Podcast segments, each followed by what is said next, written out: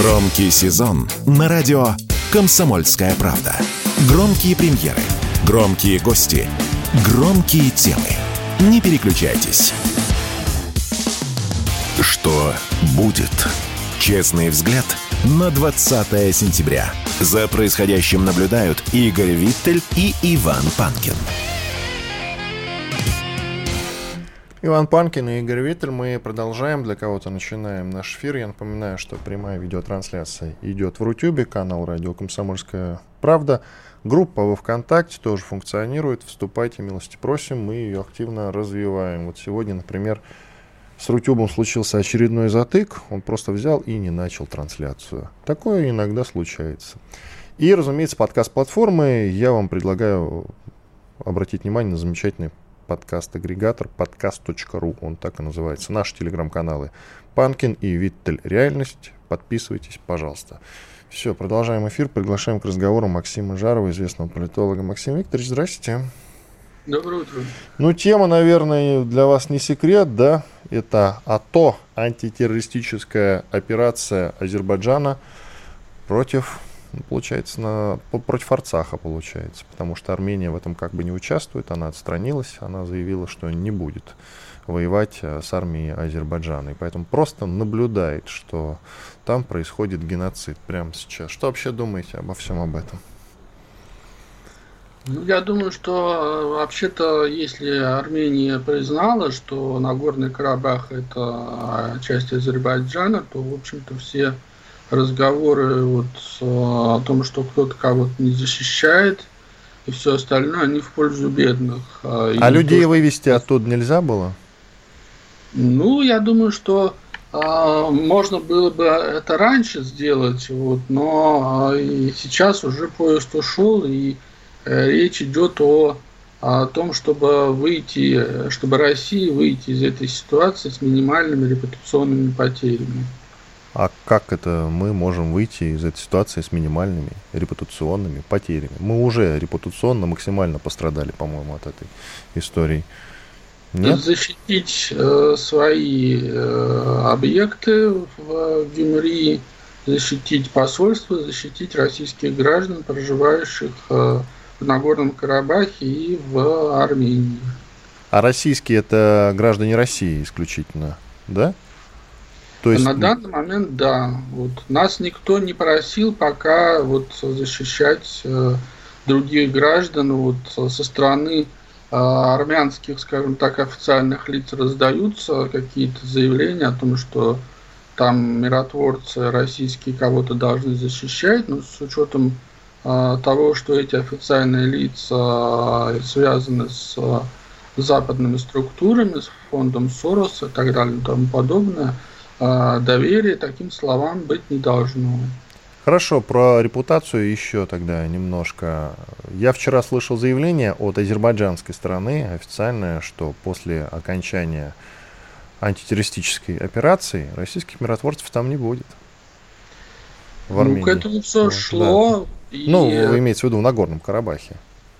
Э, к этому все шло, к сожалению. Вот, а, и здесь, я думаю, а, рано или поздно это случится. А я хотел бы вот что еще сказать, что а, сейчас происходят более серьезные вещи на границах России. После провала украинского контрнаступления Запад перешел к реализации стратегии конфликтного периметра, когда Россию будут пытаться, собственно, раздергивать ее ресурсы и устраивать на ее границах а, постоянные конфликты. И в связи с этим России сейчас нужно будет очень четко определять а, приоритеты свои, в том числе на Кавказе, куда, а, в какие места, в какие, собственно, ключевые точки этого региона бросить свои, собственно, финансовые военные, дипломатические, аналитические ресурсы. И уточнение, Максим Викторович, а как вы считаете по окончании антитеррористической операции? Наша база в Армении, в Армении, в Гюмри, сохранится? Э, это будет зависеть от очень многих сейчас составляющих, прежде всего а, как далеко готов зайти Азербайджан, вот, а судя по разговору Алиева с Бринкиным, вот, Азербайджан останавливаться не собирается пока.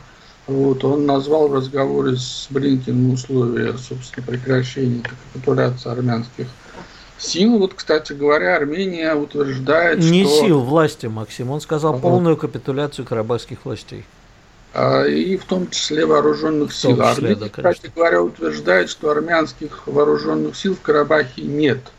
Вот. И это еще один, а, скажем так, сигнал, свидетельствующий о том, что России нужно быть крайне а, аккуратным в том, что кого-то там защищать. Если там нет армянских сил, то почему вообще Армения претендует на этот регион?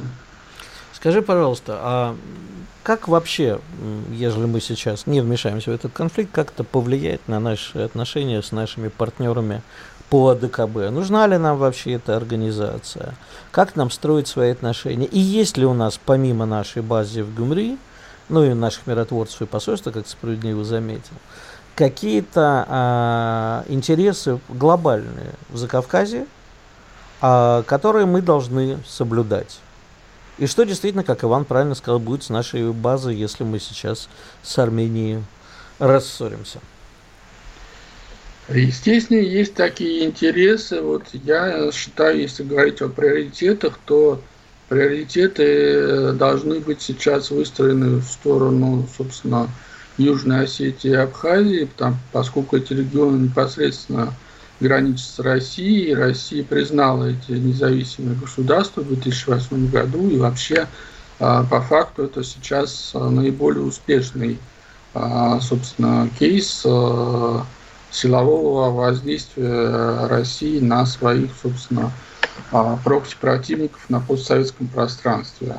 У нас сложная ситуация вот сейчас в целом. Вот, есть проблемы, судя по всему, а, со здоровьем у Рамзана Кадырова, дай бог ему здоровья.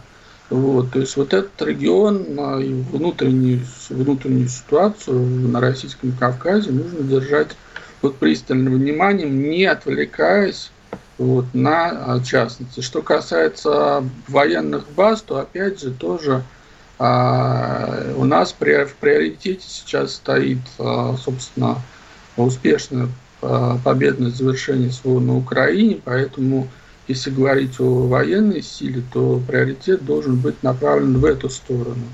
Вот. Еще раз повторю, что реализация стратегии конфликтного периметра, она предполагает, что Россия будет э, войска свои э, каким-то образом распределять в этих вот горячих точках, которые Запад будет создавать, и, соответственно, эти войска э, будут э, количественно а российское присутствие будет уменьшено в зоне СВО. Вот чего Запад добивается. Но Поэтому Запад поводу... добивается, чтобы нас не хватило на все точки, где будут создаваться горячие точки. Да, да, да, совершенно верно. Вот стратегия какая. То есть даже речь идет не о выдавливании России, да, с постсоветского пространства, а о раздергивании ресурсов. Вот. И если Запад сейчас в открытую начинает говорить, что он на Украине а, собирается воевать в долгую, нам нужно прежде всего тоже позаботиться о а, правильном а, выставлении приоритетов и в соответствии с этими приоритетами распределении своих собственных ресурсов. Угу.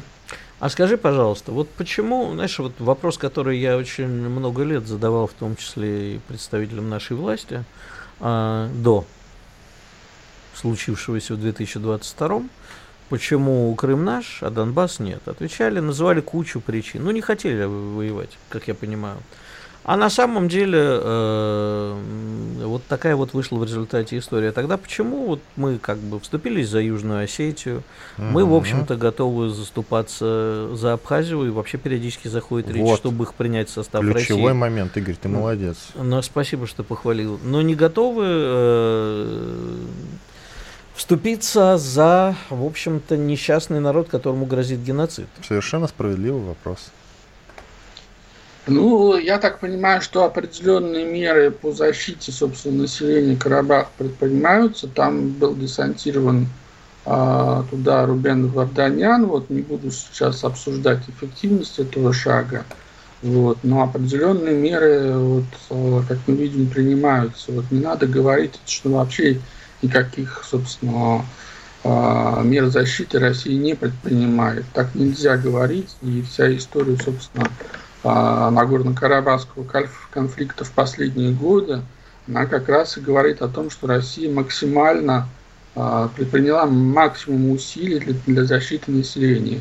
И сейчас российские миротворцы, как сообщают, собственно, официальные наши а, органы да, власти, они как раз и занимаются защитой населения Карабах, выводом его из зоны боевых действий.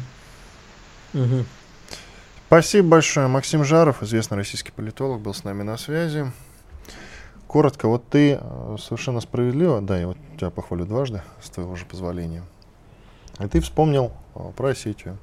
А ведь действительно... Да вообще-то я про Донбасс изначально. А, ну, Донбасс — это более известная история. А, она всем нам понятна, там политических причин больше. А вот действительно, почему в 2008 году в случае с Осетией мы поступили так, а здесь мы поступаем иначе? А? Ну, потому что на самом деле я могу тебе ответить, что они тебе ответят. Они а, это кто? Ну, те, кто будет защищать противоположную позицию, что поскольку там наших э, миротворцев действительно обстреляли, они попали под огонь, они ответили. А, а так нет. Ясно. Иван Панкин, Игорь Виттель, уходим на перерыв. Скоро вернемся. Там, я не знаю, кому из нас пишут. Радио «Комсомольская правда». Срочно о важном. Что будет? Честный взгляд на 20 сентября. За происходящим наблюдают Игорь Виттель и Иван Панкин.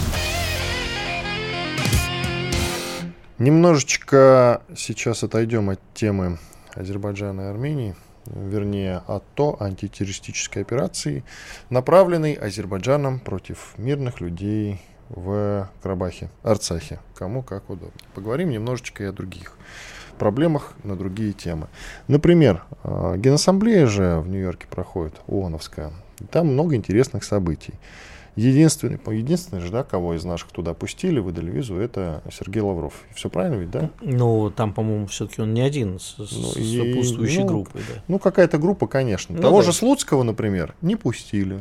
Слуцкий у нас глава партии ЛДПР. А он должен был. Он еще и занимает же э, в Госдуме, по-моему, позицию по международным делам. Конечно. Вот. И, и он, он участвовал в наших он обязан был, да. Он обязан был а, поехать в Нью-Йорк просто в силу должностных причин. Но его туда не пустили, потому что просто не дали визу. Хотя вроде как по дипломатической линии они все должны спокойно получать и проходить. Ну вот не дали. Ладно, обойдемся. Подумаешь, не съездили. Слава богу, Лаврова. Леонид Эдуардович просил о себе не беспокоиться. У него все хорошо. Ну, понятно. У нас тоже все хорошо. Продолжаем. Ну. У Зеленского там не заладилось, а, потому что э, хоть и большинство, конечно, выступающих э, говорили о том, что войну срочно нужно остановить и вот это вот все, у Зеленского был намечен ряд встреч. Интересные две, которые не состоялись. Первая не состоялась с президентом Бразилии. Лулой до силы. Причина официальная, по крайней мере, и, судя по всему, абсолютно реальная, это плохое самочувствие президента Бразилии. Правда, надо вспомнить, Э, майские события на саммите G20, они должны были встретиться в кулуарах Зеленский и Досилова. Но не встретились, знаете почему? Потому что на эту встречу Зеленский тупо не явился. Это было довольно забавно. А сейчас вот Досилова приболел. Ну да ладно, может быть встреча с президентом далекой Бразилии Зеленскому и неинтересна в каком-то смысле, а вот встреча с президентом Польши Дуды очень даже интересна. Но она сорвалась. Ну, тут э, нужно еще объяснить несколько интересных деталей. Почему она сорвалась? Нет, давай сейчас вот еще это, и отойдем от встречи с Дудой. Накануне визита Зеленского в Нью-Йорк на заседание Генассамблеи ООН газета «Нью-Йорк Таймс» неожиданно пишет о том, что в Константиновке это была украинская ракета. Напомним, Нью-Йорк Таймс, который никогда Да, рынок, не... когда атаковали 16 Да, погибших. Да, да. Ведь сразу же, через 10 секунд писали о кровавых русских, об очередном преступлении. В социальных сетях наши люди с хорошими лицами вешали в очередной раз флажки, говорили «сердце мое». Черные, кстати, аватарочки делали. Тут, кстати, вот мне очень интересно, они когда-нибудь извинятся за все это? Но а, я знаю, какие отмазки они найдут, неважно, я знаю, что не извинятся. Так вот, э, Нью-Йорк Таймс, который никогда ничего не делает просто так, э, неожиданно пишет о том, что, извините, это была Украина. А, значит, тут уже возникает вопрос, кто же по Зеленскому наносит такой удар. Понятно, что Зеленский на Генассамблее, главная его цель – это встретиться с Байденом. Ну, в принципе, конечно, неплохо очередной раз поныть, в очередной раз сказать, что это мы вот не Украину защищаем сейчас – это вот э, мы сдерживаем Россию, э, весь мир от натиска России, особенно Европу, мы последний рубеж и так далее. Вы не нам помогаете, вы себе помогаете. Вот примерно так, такое он там и воспроизводил. А, так вот, выясняется, что, во-первых, его достаточно перестали слушать. Во-вторых, в этот же момент а, член Конгресса, как раз комиссия по выделению денег, говорит, погодите, погодите, вы там, что там про 24 миллиарда? Мы сейчас вот посчитаем, вы покажите, как деньги расходовались до этого. Начинают задавать вопросики просят показать чеки. Знаешь, вот как очень часто наезжают на военкоров за сбор, говорят, а вы чеки покажите, почему вы купили по этой цене, а где вы это купили, а что-то чеки не похожи на настоящие. Вот такие же вопросы сейчас начинают американцы задавать Зеленскому. Да. А Зеленский, конечно же, пытается заручиться какими-то симпатиями э, стран, которые скажем По-прежнему еще лояльно. Относительно лояльны к России. Э, ну, относительно, да, типа Бразилии. И попытаться что-нибудь вот там вот с иранцами поговорить, э, с Бразилией, с разными странами. Но и тут ему не дают. Ну и самое главное... Я, кстати, не помню, чтобы он пытался с Ираном поговорить. Пытался, пытался. А в этот момент происходит неприятная история. Потому что, в общем-то, помнишь, мы с тобой очень часто, особенно в начале, говорили о том, что когда-то народ Европы скажет своим правителям фи. Потому что интересы экономические. Вот тут фермеры Польши. Значит, Польша, Венгрия, Словакия, там, по-моему, еще Болгария. А кто-то из них сказал, что дальше Отказались продлевает эмбарго. покупать зерно у Украины. Да, да. да. И тут, значит, э, представитель Польши со сложно выговариваемой фамилией сказал, слушайте, ребят, а у нас несопоставимые хозяйства. На Украине огромное количество фермеров, а у нас вот очень мало фермеров. Мы должны защищать их интересы. В Болгарии, вон, посмотри, перекрыты все дороги основные. Идут забастовки, потому что там болгары, по-моему, решили все-таки пойти навстречу и разрешить украинское зерно. А в результате разговор Польши с Украиной вышел на то, что Дуда в на, конфер... на, конфер... на Генассамблее ООН сказал, что Украина это как мертвец, который тащит, э, как утопленник, который, человек, который тонет. Не, не надо ему давать за себя цепляться, потому что он на тебя на дно утащит. То есть ты представляешь такие образы сильные на Генассамблее ООН. Параллельно, кстати, идет разговор что, вы знаете, вот ООН, подслушали, видимо, наш с тобой разговор в нынешнем виде, исчерпала свои э, функции, по крайней мере, Совет Безопасности ООН, говорит э, Генсек ООН, и говорит, что нужно Совет Безопасности расширять за счет стран, которые, в общем-то, больше имеют представительство в многополярном мире. И американцы, кстати, говорят про многополярный мир. Что же такое получается? А что сейчас происходит просто полная реформация всего. И в результате, как я и говорил, и ты со мной тоже справедливо соглашался вначале, настал тот момент, когда радикальная Восточная Европа сказала, ребята, не хватит ли, а? Почему наши фермеры должны платить за то, что мы помогаем Украине. Мы и так достаточно помогли Украине, справедливо говорят поляки. Мы их приютили, мы им денег даем, мы им работу даем. Кстати, насчет приютили, все. С 24 года помощь Польше беженцам Но, тем прекращается. не менее, они их приютили в 22 году? Приютили. Да. Но я говорю, все, транзит. финита. А некоторые особо умные получают пособие в Польше, еще в другой Европе получают. Кстати, Кстати, насчет э, пособий. Мне из Франции написали, что раньше получали, там, грубо говоря, 1100 евро, сейчас эта помощь сократилась до 450 э, евро, насколько я понял. Ну, короче говоря, э, больше, чем вдвое сократилось. А некоторые особо хитрые еще жители, э, особенно новых территорий, рожают, в, получают материнский капитал российский, а потом еще едут получать пособие в Европу. Ну, потому что сохранили украинский паспорт. Можно и так, видимо, где-то у них в подполе лежит. Да, сейчас про паспорт еще добавлю. Я только уточню, вот в контексте конфликта между Дудой и Зеленским, на Банковой решили в ответ на, значит, эмбарго с зерном, они решили на Банковой запретить а, польские овощи и фрукты. Это касается лука, помидоров, капусты и яблок. Это пока что. Это Но пока что. Это отлично. Я, я тебе могу сказать, я был в Польше в тот момент, когда наши контрсанкции вели после, против Польши, ну и много Европы, да, когда в начале, в 2014 году вели нам, а мы ответили, да, и я видел, как несчастные польские фермеры не знают, куда девать яблоки. У нас вот такой, как знаешь, как у нас по обочинам да, бабушки стоят. Как только санкции ввели, вся эта история с польскими яблоками и началась. Да, потому что в Польше действительно мелкие фермерские хозяйства, они не знают, куда это все девать девать. И они стояли прям вот у обочины, знаешь, как в свое время девушки на Lенинградском шоссе. Вот так же стояли польские фермеры. Не знаю, где стояли девушки в Москве. Ну, видишь, да, да. Понимаешь, у вас в Волгограде и девушки-то не стояли. Девушки в Волгограде... Сил знаешь, не было стоять. Девушки в Волгограде дадут фору многим другим Абсолютно девушкам. с тобой согласен. Вот, так что не надо. Поэтому они и не стоят нигде, знаешь ли. Угу. Вот. Они так вот, э, сидят или лежат. К чему в я это смысле этого веду? слова. Что отношения сейчас с Восточной Европой, особенно с Польшей, Венгрией и Словакией, у Украины испортятся, а за ними начнут смотреть и другие. Да.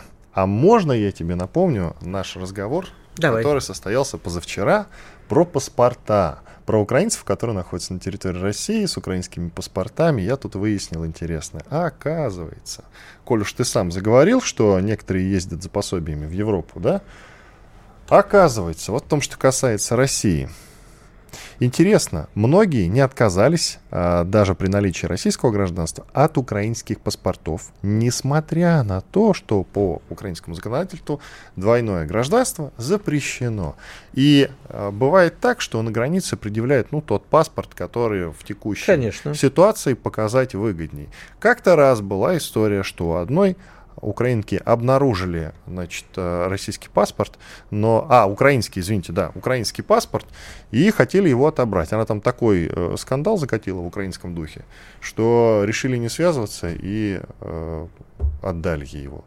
Вот это на самом деле к моему посылу о том, что нужно срочно разбираться в хорошем или в плохом смысле с теми людьми, которые к нам как беженцы или не как беженцы э, я не знаю, прибыли после начала специальной военной Но операции. Русских, э, российских паспортов им не давать. А, да, а как тогда? Слушай, мы сейчас а опять а эту, мы уже на эту тему поговорили. Нет, не поговорили. Эта тема, я обещал ее с, не только с тобой еще обсуждать, а позвать какого-то компетентного человека. Значит, давай Обязательно только... позовем. Если бы а, не давай. Азербайджан, э, говорили Аз... мы сегодня. Азербайджан, как ты хорошо сказал. Азербайджан. Азербайджан. А не знаешь, как сами говорят? Азербайджан. Иван Панкин, Игорь Виттель. Уходим на большой перерыв. Сейчас пообщаемся с теми, кто напишет в чат Рутюба и ВКонтакте. Те, кто пишет гадости и оскорбления, сейчас отправятся в бан. Виттелю даю сейчас а, полную свободу действий. Зеленый свет буквально. Все, перерыв. Радио «Комсомольская правда». Никаких фейков. Только проверенная информация. Что будет? Честный взгляд – на 20 сентября. За происходящим наблюдают Игорь Виттель и Иван Панкин. Иван Панкин, Игорь Виттель. Мы рады тем, кто присоединился к нашему эфиру. Я напоминаю, что телеграм-канал Панкин, Виттель, Реальность и радио Комсомольская правда. Там дублируется прямая видеотрансляция. А также она идет в Рутюбе. Правда, иногда прерывается, ну да ничего. И во ВКонтакте тоже. Приглашаем к разговору Леонида Крутакова, политолога, доцента финансового университета при правительстве России. Леонид Викторович, здравствуйте. Да, доброе утро. Там, э, как вы оцениваете вообще, э, в принципе, положение дел у Зеленского на Генассамблее ООН в Нью-Йорке, которая вот там проходит, а? Хорошо у него дела или как-то не очень? Если честно, я их никак не оцениваю. Вообще для, и вообще положение Зеленского не оцениваю, потому что, на мой взгляд, человек абсолютно безответственный, не понимающий э, как бы последствий своих действий и, и что происходит. Так, Так, Леонид Леонид Викторович. Викторович, что-то он...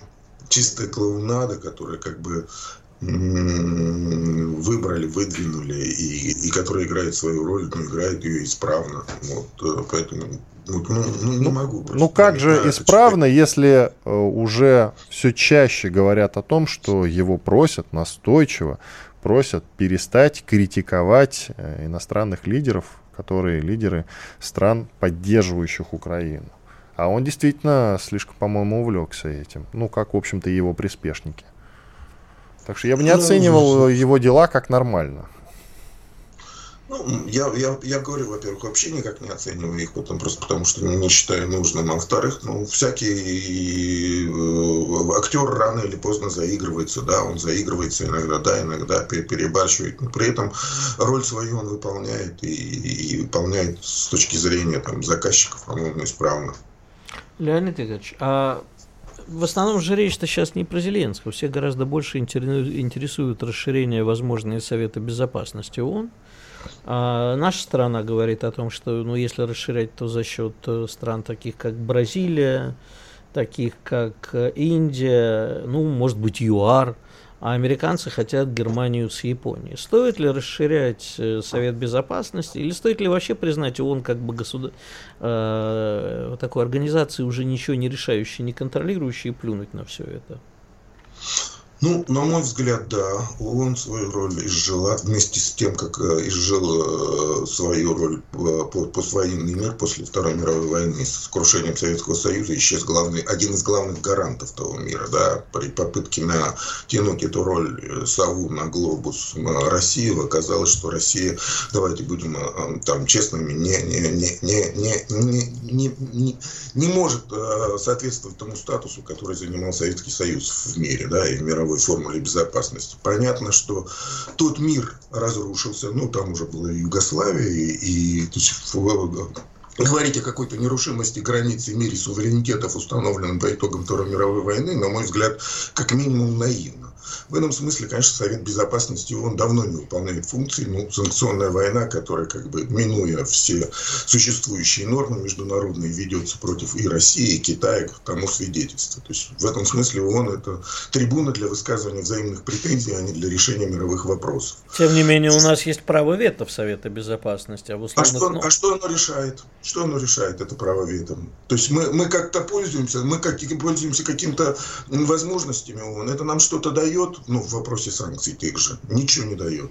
То есть этот инструмент абсолютно очевидно не работает. Он изжил себя. Понятно, что Германия с Японией, э, они же до сих пор находятся в статусе проигравших войну и лишены, политически лишены да, влияния на меры. У них, и у них единственное окошко влияния на мировую политику – это G7. То есть быть сателлитами США. Предоставить им самостоятельную площадку, на мой взгляд, правильно. То, что э, как бы расширился круг э, субъектов мировой политики, это и Турция, и Иран, и Китай, и, ой, ну Китай это понятно, и Бразилия, и Индия, и, то есть, ну их э, э, понятно, что стало гораздо больше. Понятно, что в таких условиях договариваться гораздо сложнее, чем сесть там двум странам или трем странам, договориться и зажать в кулак всех остальных. Такого уже не получится. То есть мир стоит на, на кануне колоссального вызова себе, да. Как вот говорили одно время о, о Новой Ялте, я тогда для себя рассматривал это не как новую Ялту раздел мира, а как новые экономические правила, которые должны выработаны. Но мы, мы съехали к новой Ялте политической, к разделу мира на зоны безопасности опять. То есть мы от мира, мирной э, проблематики решения вопросов прибыли, там, маржи мировой, распределения э, эффектов роста, мы перешли к вопросам безопасности. Ну, э, то есть, э, какими вы выглядите тогда новой организацией ООНовские, которая будет решать? Вот это вот... Вместо, я- вместо еще- ООНовские. Понятно, я еще раз могу только сказать, что круг э, интересантов и людей, влияющих реально, то есть стран, влияющих на, на положение в мире, серьезно расширился. Если говорить там чисто математически, усложняет эта система управления миром или упрощает? Конечно, усложняет. Троем проще договориться, чем пятером, шестером или восьмером. Вот. Э, понятно, что все предыдущие мировые системы складывались после изнурительных мировых войн. Вот, когда противники понимали, что они уже либо побеждали кого-то и делили его, э, либо понимали, что невозможно дальше продолжать войну, потому что ущерб всем несопоставимый с дальнейшей жизнью, поэтому лучше договориться.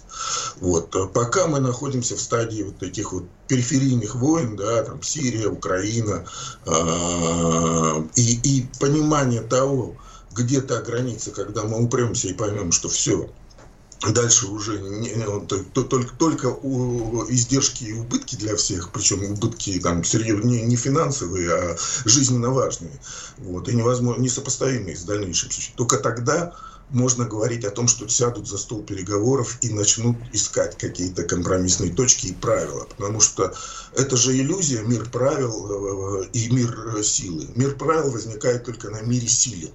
То есть там, где э, э, силы, паритеты э, силовые складываются, там возникает мир правил и юридических норм, которые исполняются всеми, потому под страхом наказания, не, потому, не по доброй воле, не перед желанием быть там в раю, да, а перед тем, что тебя просто тупо накажут, ну, посадят в тюрьму, я не знаю, там арестуют, оштрафуют, как угодно.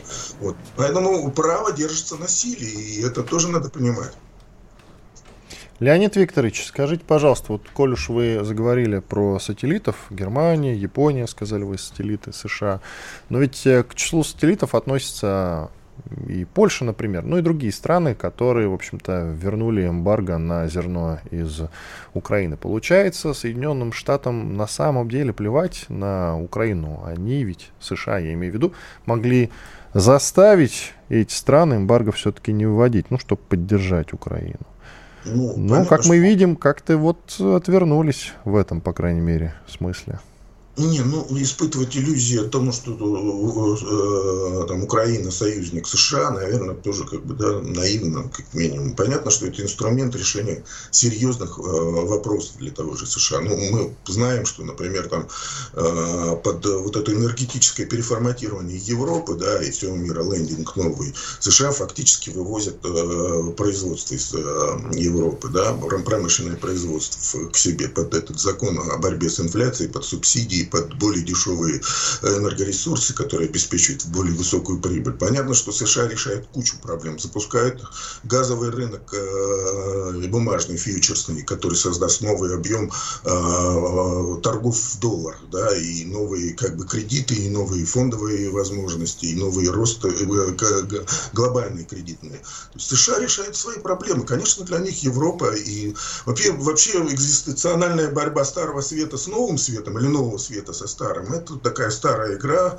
и здесь можно и Россию рассматривать лишь как инструмент борьбы нового света со старым, потому что мир из евроцентричного, он уже вот, ну, давно, на мой взгляд, превратился в э, этот, э, американоцентричный, и свидетельством тому та же Магерини, которая вдруг заявила, итальянская это, мадам, о том, что Европа это культурная сверхдержава. Так ее и культурного э, наследия лишают с вот этими всякими отменами и БЛМами, то есть фактически Европа это колониальный центр, который угнетал весь мир, и это по факту так, да.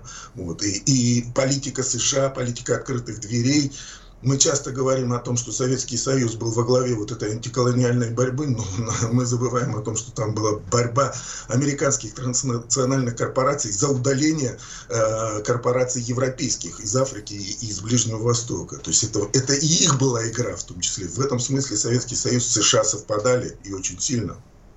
Неужели нет этого понимания и на Украине, ну про них я вообще молчу, там просто продажные элиты, и этим все сказано. А вот э, то, что их как инструмент, я имею в виду Польшу и другие страны Европы, которые присоединились к эмбарго, их как инструмент используют Соединенные Штаты Америки. Неужели там нет этого понимания? Ведь элиты Польши не продажные, в отличие от украинских. Минута у нас. Почему, почему не продажные? Почему, ну, понимаете, как бы у любой элиты, у любого как бы там персонала или там эписхемы, которая возникает, а, у нее задача выживания на первом, на первом месте, да. Ну вот представьте, там, я не знаю, я там приводил часто примеры эти премьер или президент там Латвии, Литвы, Эстонии, да и Польши. И что вот тот же... Не, ну Прибалтику я бы тоже, кстати, ну, не, ну, не тут, ставил в один ряд с Польшей, он, не сравнивал бы. Ушел, ушел с должности, и куда ему? У него единственная возможность сохранять свое влияние и свою статусность – это европейские как бы, какие-то структуры Евросоюза. А это чистый проект США. Все понятно. Это, вот, поэтому говорить о том, что элиты э, действуют как-то бескорыстно, это, это, это, на мой взгляд, немножко тоже, опять же, говорю. Спасибо. Я просто про Польшу был лучшего мнения. Леонид Крутаков, политолог, доцент финансового университета при правительстве России. Уходим на перерыв. Громкий сезон на радио «Комсомольская правда». Громкие премьеры, громкие гости, громкие темы – что будет? Честный взгляд на 20 сентября. За происходящим наблюдают Игорь Виттель и Иван Панкин. Все верно, Иван Панкин, Игорь Виттель. Финальная часть нашего сегодняшнего эфира. Телеграм-канал Панкин Виттель Реальность. В очередной раз вам напоминаю. Радио Комсомольская правда. И такой телеграм-канал тоже есть. Там дублируется прямая видеотрансляция. Как и на Рутюбе, как и во Вконтакте. Подписывайтесь и вступайте. Итоги. По очередному витку уже даже нельзя, наверное, говорить некорректно Азербайджано-армянскому конфликту, потому что нет никакого на самом деле Азербайджано-армянского конфликта. Все. Армения официально, бесповоротно отвернулась и отстранилась, во-первых, от э, этой истории, и отвернулась от Карабаха, или как они его называют, Арцаха, и бросили там 150-тысячное население. 150 тысяч человек сейчас брошены. Мало того, что они находились в блокаде до этого, из-за того, что был заблокирован Лачинский коридор, и они не предпринимали никаких абсолютно мер для того, чтобы как-то поддержать людей, которых они э, называли своими все эти 30 лет. И все эти 30 лет они кричали, что это наша земля, наша территория, а сейчас они взяли и забили абсолютно на эту историю. Впрочем, это довольно продолжительная уже история, она длится как минимум, ну, сколько там, три года, в 2020 же году, да? Ну, в общем, она вторая... длится уже очень... А, со второй, да, 20 -го да. года? Я говорил 30 лет, но все-таки до этого момента при Сарксяне все-таки несмотря на то, что я считаю, что он э, малохольный человек, раз позволил состояться революцией, а всякий э, руководитель страны, если он позволяет состояться революцией, это значит, что он получит позор, новую войну и так далее и тому позорно. И, в общем, э, украинский вариант такой, в плохом смысле этого слова. И вот со, со второй уже Карабахской войны эти настроения антиарцахские, если можно так выразиться, они обострились в Армении. Армения, по сути, по сути, официально заявила, то есть вот они кричат, что нет, это наша земля, да как вот вы, русские, нас предали, а вы не предали, вы не бросили этих людей, вы только на словах считали их своими. Кто Но... позволил ввести уголовное преследование э, добровольцев? Ведь огромное количество людей готовы, в общем-то, были поехать, я имею в виду, не только, кстати, из армян не только из армян, а из других стран тоже, и защищать Арцах. Но вы ввели уголовное преследование этих людей. Ну, в общем, так оно и есть. Так что, понимаешь, мы сейчас... Всем хочется очень простого, ясного, понятного и очень однозначного ответа. Кто прав, кто виноват, кто за, кто нет. Тут нет простого ответа, как не бывает его никогда. Потому Ты думаешь, что, что нет? Нет, но... Э, Я попробую сказать. Давай. Мы э, пеняем сейчас на то, что просто вот так случилось, что Пашинян пришел к власти, и вот, собственно, его завербовали американцы, и вот так вот сложилось. А при Сарксяне другая была ситуация? Ну, в общем, при Сарксяне другая была ситуация? Нет хотя он как бы считался пророссийским. Не, при, наша... не признавали, Поэтому... но и не сдавали, скажем так. Это было... Послушай. Я к тому, что наша все-таки ответственность, не говорю вина, но ответственность за то, что сейчас происходит, она есть. Иван, это большая иллюзия, что где-то, когда-то бывают просоветские, пророссийские элиты. Мы их не воспитывали мы и на них мы ставим не пойми на кого. Э, кстати, очень хорошо звучит, знаешь, так по-горбачевски. Я Альфу туда не посылал. Мы их не воспитывали. Нет, мы их не воспитывали, к сожалению. Мы должны были воспитывать у себя кадры, мы должны были на них ставить, мы должны были развивать долгосрочные отношения. А мы все время пытались купить любовь в борделе. Так было с Украиной, так было с Арменией.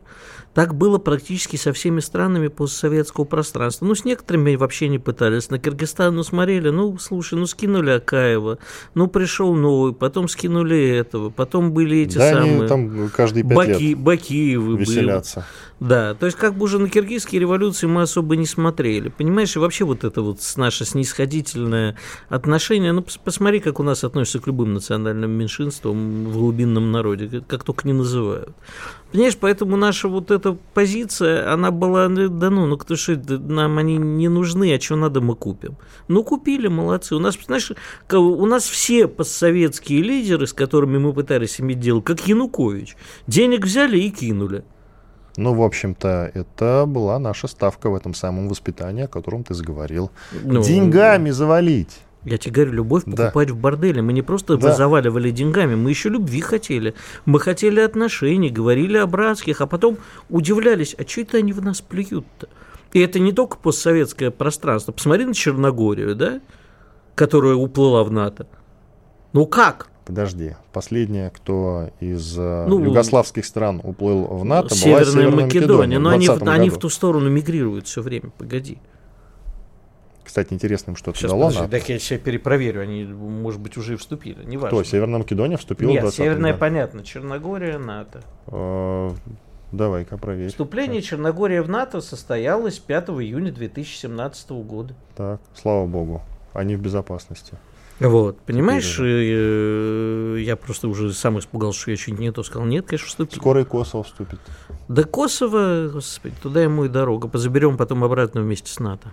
Кого? Косово? Конечно. А что значит обратно? Это, Обратно. Же, это же Сербия. Ну, слушай, Сербия тоже будет наша. А, Сербия тоже будет наша. Интересно, вот Нерушим- Сербии сейчас не оскорбляться? э, Нерушимый не оскорбляться? союз Сербии, России, Ирана и Северной Кореи Мгм. должен состояться. Ну и Китая, конечно. Как ты же. в эту ось Сербию-то впендюрил? Вот вопрос. А что, у нас так мало, много осталось людей, которые хоть как-то являются нашими союзниками? А ты уверен, что Сербия наш союзник? Ну, в какой-то степени, да. В большей, чем остальные. Вообще у нас нет союзников. У нас есть ситуативные попутчики. Э, Армия и флот. Да, нет, это у нас двойне изме... Нет, теперь три. Раньше было у России два союзника армии и флот, теперь еще военно-космические силы у нас. Да? Наш третий союзник, да. И э, Африка. Ну, Африка, безусловно, будет в И будущем. Венесуэла. М, Остров Маргарита заберем себе. Самые красивые женщины, отлично. Никарагуа Никарагуа. нам зачем? Ну, она есть в Центральной Америке. Ну, Там то какой-то э, какой-никакой контингент тоже наш присутствует. Большой или маленький, я уж не Ну, в знаю. общем, понимаешь, все есть Россия, а внизу маленькая приписка Гондурас не беспокоит. Да, у России нет границ, как говорил Владимир Да. Путин. У Да. России нет границ. Но если серьезно говорить о том, что наша политика на постсоветском пространстве и вообще а, политика нашей покупки любви в борделе провалилась. И сейчас выход из этого только один – демонстрировать свою силу. Вопрос, дело не в защите Карабаха. Дело в том, что нам нужно… э, Мы не можем сейчас ссориться с Азербайджаном тоже, он нам нужен. Сейчас нет, конечно. Поэтому идти воевать за Карабах нет. А вот Нет. усадить Азербайджан за стол переговоров… Не и сядет. ск- Он же сказал, что пойдет до конца в этот раз. Ну, ты понимаешь, в чем дело? На, как бы так помягче сказать, Как хочешь, не пойдет. на каждую это самое всегда найдется с винтом. Значит, э, пока у нас На есть... каждого Сузуки у нас найдется по базуке. Можно сказать и так. Я думаю, что у нас вместе с Турцией найдется силы усадить всех за стол переговоров, и вопрос этот решить так, чтобы хотя бы не было геноцида. Вот а, единственный момент, который действительно мы сейчас вот это, на это, можем. мы, на это решить. мы способны, и это нам нужно сделать. Ну, то есть этих людей, как ты считаешь, э, нам есть смысл забрать себе, именно как людей? Людей. Всем раздают российские паспорта, опять не знаю. А почему бы и нет? А в чем проблема? А в чем проблема? Ты знаешь, в мире, вот что показывает Карабахский Мы конфликт? вроде как русский мир строим. Ты знаешь, почему это же все началось заново? Да, потому что почувствовали слабину России, потому что почувствовали, что раз вот так сыпется теперь э, система международных отношений, то все можно.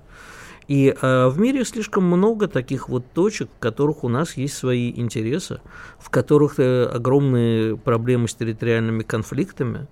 Но ежели они все начнут потихонечку развиваться, ну, например, не забывай, что у того же Китая есть э, территориальные конфликты с Индией, например. У него несколько территориальных да. конфликтов.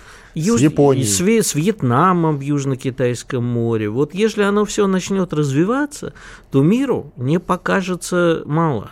Поэтому, помимо всего прочего, все, что происходит сейчас в Карабахе, это пример того, ребята, лучше как-то договориться, потому что потом мир просто не потянет такого количества взрыва. И теорию управляемого хаоса, вот понимаешь, я много раз в жизни задавал, не чита мне, а разным умным людям вопрос.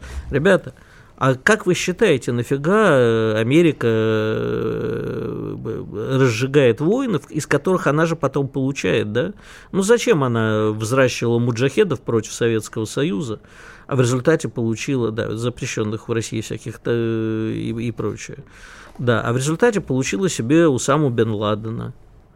Вот э, как? Вот поэтому они говорят, а это теория управляемого хаоса. Вот кажется, что уже никто сейчас этим хаосом не управляет.